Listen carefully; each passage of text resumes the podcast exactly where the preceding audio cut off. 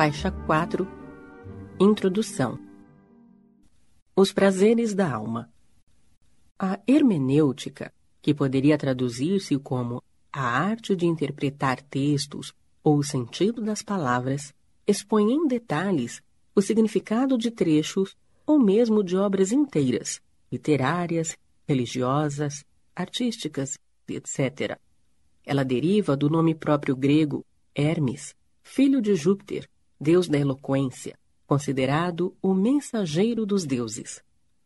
Nesta obra, a exemplo de As Dores da Alma, servimos-nos das contribuições da hermenêutica para proporcionar uma série de sugestões com o objetivo de nos comunicarmos melhor e, simultaneamente, fazer com que os outros possam nos entender com maior clareza.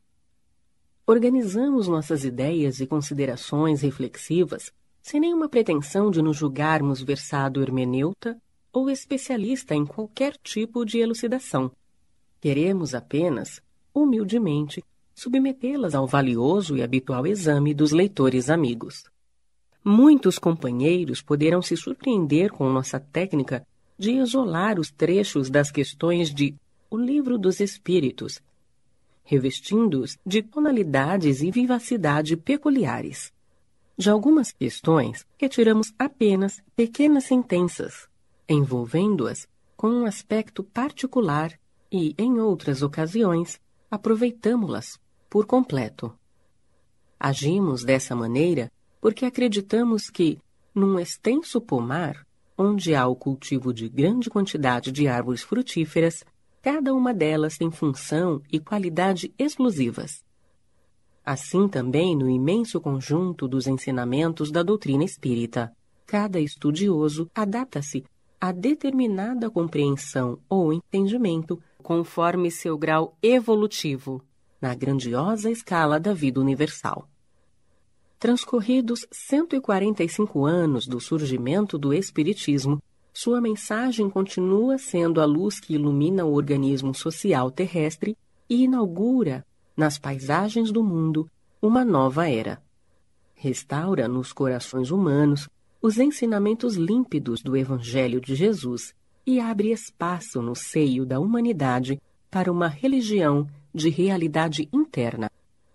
A ciência do espírito proporciona o bem geral definitivamente, concedendo às criaturas a paz e o contentamento de viver, enquanto a ciência acadêmica que é igualmente útil e benéfica, tenta reivindicar para si o atributo de constituir o único meio capaz de pesquisar e compreender as coisas do universo. Este audiolivro é parte de um esforço reflexivo no qual analisamos algumas das teorias psicológicas do eminente pesquisador e psicólogo Dr. Carl Gustavo Jung, sob a ótica dos conceitos espíritas. Também estudamos outras, utilizando as concepções do budismo. Mas, efetivamente, nos servimos, de modo especial, da psicologia espírita, que está sedimentada na visão cristã e na fé raciocinada e desvinculada de qualquer caráter convencional ou místico. Os textos aqui reunidos são produtos de nossa experiência de vida e foram aprimorados de maneira espontânea no decorrer do tempo. Fazem parte do conjunto de bens de nosso diminuto patrimônio de convicções e preceitos. Foram objeto de estudo os potenciais humanos, os quais denominamos de prazeres da alma, sabedoria, alegria, afetividade, coragem, autoconhecimento, lucidez, compreensão, amor, respeito, liberdade, desapego, compaixão, individualidade, perdão e outros tantos. Não desejamos, porém, criar conceitos estáticos e distintos, pois acreditamos que dar receitas virtuosas ou apresentar cartilhas comportamentais é acreditar que há uma só visão de mundo ou uma só descrição correta e exata das coisas, ignorando que as experiências podem complementar as ideias e ampliar as percepções tal como elas são, aqui e agora e a cada momento no futuro. Tudo o que precisamos aprender é analisar cada sensação, fato ou acontecimento no instante em que eles surgirem. Jamais definir ou atribuir significados rígidos e taxativos a tudo o que existe. O caminho da multiplicidade nos mostra bem como ver e fazer isso. Não devemos enaltecer nossas concepções ou tomá-las como ideias absolutas, mas analisá-las simplesmente como valores relativos. Só nos pertence aquilo que provém de nós mesmos.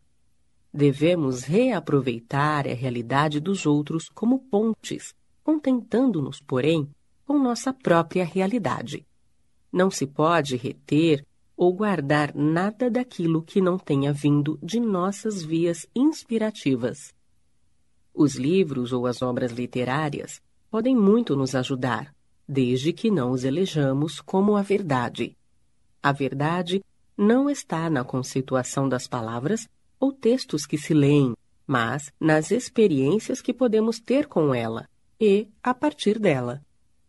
Por exemplo, estas mensagens podem ser comparadas a uma jangada que nos transporta de uma margem para outra do rio. Todavia, quando chegamos ao outro lado, devemos buscar horizontes só nossos e não nos prender obstinadamente ao meio de transporte que nos conduziu.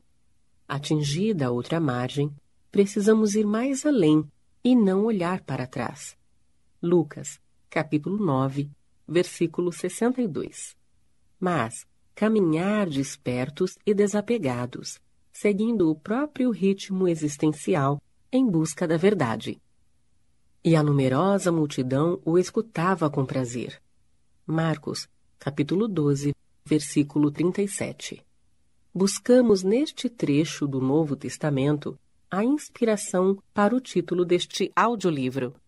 A passagem aqui referida é registrada pelo apóstolo Marcos, quando descreve o ministério de Jesus no Templo de Jerusalém diante da coletividade que se reunia costumeiramente naquele recinto. A eloquência do Nazareno transbordava de sua comunhão com Deus, e todos os que o ouviam sentiam intimamente um sagrado êxtase de amor. O espírito nas sensações transcendentais rejubila-se por causa da sensação de liberdade. O Cristo estava imerso na plenitude do Criador, por isso, suas palavras faziam emergir das profundezas das criaturas os adormecidos prazeres da alma. Sua argumentação amorosa e lógica levava as pessoas a sentimentos muito intensos de alegria, prazer, admiração e entusiasmo.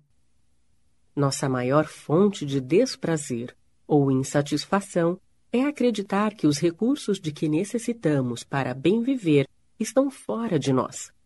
Os bens de que precisamos estão dentro de nós, visto que cada ser humano é um livro sagrado ou uma biblioteca viva de conhecimentos imortais. Agradeço ao Senhor da vida o presente trabalho, levado a efeito graças à colaboração de um conjunto de amigos generosos que se dedicam a divulgar o conhecimento da vida maior. Ceareiros que oferecem a todos os ouvintes um novo entendimento, para que possam viver de uma maneira plena, buscando no templo da própria alma a luz celeste. A consciência iluminada é a salvação das almas. O reino dos céus não despertará em nosso mundo interior enquanto estivermos atrelados a algum modelo externo de vida.